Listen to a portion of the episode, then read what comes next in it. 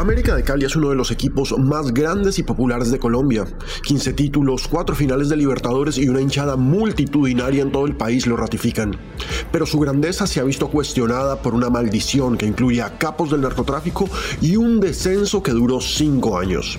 Soy Alejandro Pino Calat y esto es Colombia y sus historias cafeteras en exclusiva para Footbox. Esto es Colombia y sus historias cafeteras, un podcast conducido por Alejandro Pino Calat exclusivo para Footbox. Había la pelota al marco.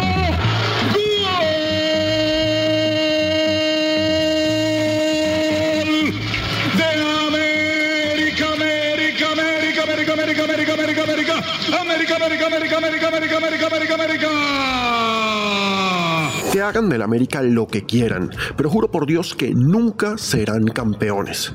Esto dijo Benjamín Urrea antes de dar un portazo y salir sonoramente de la Asamblea del América de Cali. Era 1948 y se decidía si el club se unía o no a la naciente División Mayor del fútbol colombiano y así se convirtió oficialmente en un club profesional. Los otros integrantes de la Asamblea del equipo no hicieron caso a la advertencia del llamado Garabato, exjugador de los Escarlatas, y aceptaron ser socios fundadores del profesionalismo en Colombia, activando una de las maldiciones más famosas de la historia, la maldición del garabato. Por ella, América nunca iba a ser campeón. Tuvieron que pasar 31 años para que un exorcista llamado Gabriel Ochoa Uribe acabara con la maldición dirigiendo a la América en su primer título en 1979. Pero la situación del país y de Cali en particular hizo que la maldición cambiara de nombre y tomara las siniestras formas del narcotráfico. usted me recibe 100 mil dólares dólares mensuales a partir de hoy para brindarle toda la protección necesaria al cartel de Medellín y que se mantengan fuera de problemas con la ley?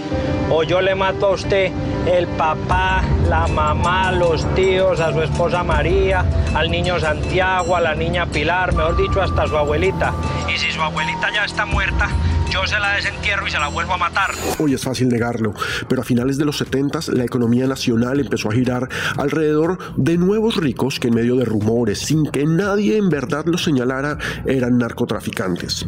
Estos personajes fueron vistos con complacencia, pues ante la crisis económica de la administración López Miquelsen, con un estancamiento en la agricultura, un descenso en la construcción, la transformación del país de exportador a importador de petróleo, los altos índices de desempleo, la inflación, los paros que se sucedían unos a otros, hombre, ante esta crisis, estos personajes eran los únicos con la capacidad económica de generar empleo e inversiones. Está documentado que en 1977 Gilberto Rodríguez Orejuela, que junto a su hermano Miguel y un amigo llamado José Santa Cruz Londoño había establecido una sólida ruta de tráfico de cocaína hacia Estados Unidos y ya era respetado como gran empresario vallecaucano, siendo propietario de múltiples empresas como Drogas La Rebaja y el Grupo Radial Colombiano, buscó comprar acciones del Deportivo Cali, el mejor equipo en ese entonces del país, en cuya junta accionaria se podría codear con muchísimos miembros de la alta sociedad la estructura organizativa del Deportivo Cali que impide socios mayoritarios y que en ese entonces establecía más de 200 abonados impedía que Rodríguez Orejuela controlara el club como era su intención.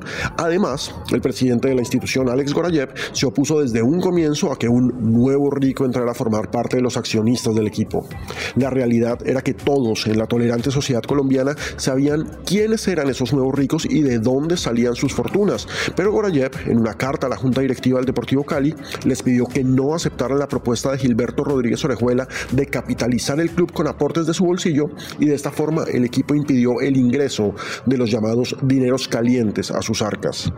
El América, sin embargo, no era tan fuerte institucionalmente. Propiedad de la tradicional familia San Giovanni, el Club Rojo era inmensamente popular y era identificado como el equipo del pueblo, aunque hasta la fecha, y según muchos por la maldición de Garabato, no había logrado un título. Por eso la tremenda inversión de 1979, año en el que el club logró afanosamente esa primera estrella de la mano de Gabriel Ochoa Uribe. El gran gasto de ese primer título de los Diablos Rojos hizo necesaria la presencia de nuevos dineros y de esta forma, el 4 de enero de 1980, Miguel Rodríguez Pasó a ser el accionista mayoritario y prácticamente el dueño del club. Comenzaba así la era de dominio del que luego sería el gran jefe del cartel de Cali sobre un equipo que pasó de ser un tradicional animador a un constante protagonista del campeonato local e incluso de la Copa Libertadores. Vale la pena aclarar que el América no fue el único club que tuvo vinculación con narcotraficantes. Gonzalo Rodríguez Gacha entró a Millonarios, Fanor Arizabaleta a Santa Fe, el entonces presidente de Nacional Hernán Botero Moreno fue el primer extraditado por conexión con el narcotráfico en Colombia, Eduardo Dávila fue acusado de narcotráfico siendo el dueño de la Unión Magdalena, el mafioso Ignacio alias el Coronel Aguirre fue dueño del Tolima, Pablo Correa y Héctor Mesa se adueñaron del Medellín y ambos fueron asesinados, así como Octavio Piedraíta, que fue cabeza de Nacional y Pereira. En fin, aparte del ingreso como socio mayoritario de Miguel Rodríguez Orejuela, que trajo una serie de contrataciones de lujo que no se veían en el fútbol colombiano desde la llegada de Pedernera y Di Stéfano en el 49, el primer episodio que dejó claro que había mafia tras el club sucedió el 1 de diciembre de 1981. Ese día, una avioneta sobrevoló el estadio Pascual Guerrero de Cali anunciando la creación del grupo Muerte a Secuestradores, el MAS, mientras se jugaba el primer partido del cuadrangular final del fútbol colombiano entre América y Nacional. El espectáculo fue increíble y no por el juego. Los espectadores vieron cómo del cielo caían papeles con un comunicado que decía que 223 capos aportaron 9 millones de dólares y 2.000 hombres armados para combatir el secuestro y que, y les leo, van a ejecutarse tanto los delincuentes comunes como los grupos guerrilleros. De no ser localizados los autores directos, recaerá la acción sobre sus compañeros en la cárcel y sobre sus familiares más cercanos. El mensaje había sido planteado, por supuesto, por el propio Pablo Escobar, que en ese entonces era socio, amigo y cercano de los Rodríguez Orejuela. Escuchemos este audio.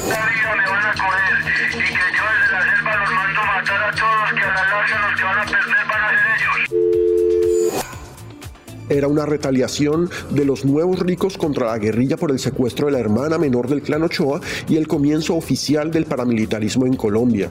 Sin embargo, en el plano futbolístico también se veía la presencia de los Rodríguez Orejuela. El América de Cali llegó a tener una nómina de 150 jugadores, algo absurdo para el torneo colombiano.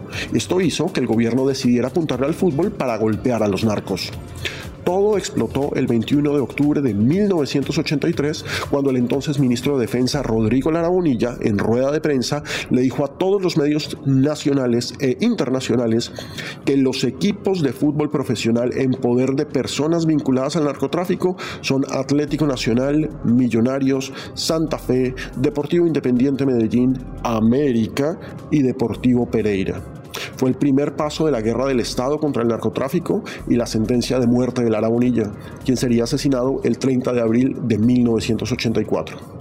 El equipo de los Rodríguez Orejuela parecía una selección de estrellas de América y en Cali se murmuró incluso que traerían al joven Diego Armando Maradona, quien, dice la leyenda, prefirió tomar el camino hacia Barcelona. Miguel Rodríguez Orejuela asumió personalmente la bonificación de sus jugadores en los partidos clave y como le dijo a la revista Cambio en 1998 un jugador de la época que prefirió no dar su nombre, con él se pactaba el sueldo, las primas, los premios y a él acudíamos si había deudas, necesidades o no nos habían pagado el salario. El mismo anónimo jugador cuenta que los premios por ganarle a Millonarios y Nacional o por lograr una victoria en la Libertadores eran muy buenos. En promedio a cada uno de los jugadores le tocaba entre 500 mil y 10 millones de pesos, algo descomunal para un jugador si se considera que una de las estrellas del equipo, Ricardo Gareca, tenía un contrato mensual de 70 mil pesos y por viáticos ocasionales recibía 4 millones de pesos. El fomento de Miguel Rodríguez Orejuela a sus jugadores llegó al extremo de darle como premio a Roberto Cabañas un penthouse en el edificio más lujoso de la avenida Roosevelt de Cali por anotar el primer gol de la final de 1986 que le daría al América el sexto título en ocho años. Pero el fútbol no podía hacer ignorar que el país estaba en llamas. La guerra de los carteles metió a Colombia en una sensación de caos y terror nunca antes vista.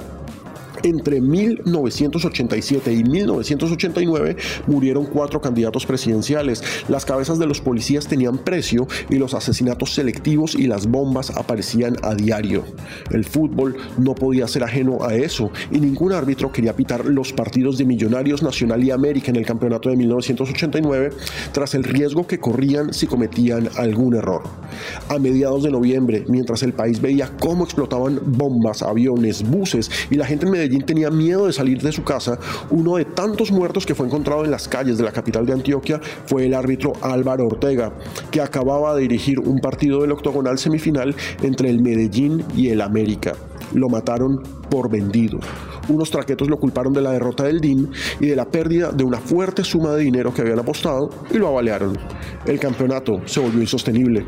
Los árbitros renunciaron y el recién nombrado presidente de la DIMAYOR, Alex Gorayev, se vio obligado a cancelar el torneo.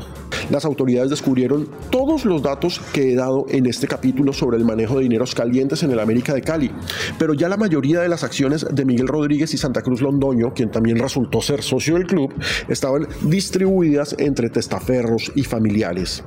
Por testaferrato se acusó en 1996 al presidente de Santa Fe, César Villegas, quien según la justicia manejaba las acciones de Fano Narizabaleta en el club capitalino, por lo que debió prestar varios meses de cárcel. La lista de gente del fútbol vinculada al proceso 8000 pronto creció y las indagatorias a futbolistas y cuerpo técnico del América entre 1982 y 1995 se volvieron pan de cada día. Para esa época, sin embargo, la situación económica del club era otra. Para tener patrocinadores y con la única presencia del heredero de Miguel Rodríguez Orejuela, a quien su padre desde la cárcel le ordenó que librara el club, América tampoco tenía el músculo financiero del cartel para poder sobrevivir y tras su estrella 13 empezó a decaer. Nóminas muy jóvenes, jugadores de poco nombre, surtieron su efecto y el América terminó yéndose a segunda división para el 2012, lo que resultó irónicamente como la mejor salida financiera para un equipo destinado a desaparecer. Sin embargo, un integrante de la última familia dueña del club antes del cartel, Oreste San Giovanni, asumió la presidencia e inició una transformación administrativa para que, irónicamente, el club sobreviviera cayó como un anillo al dedo haberse ido a la B. Esa es la verdad.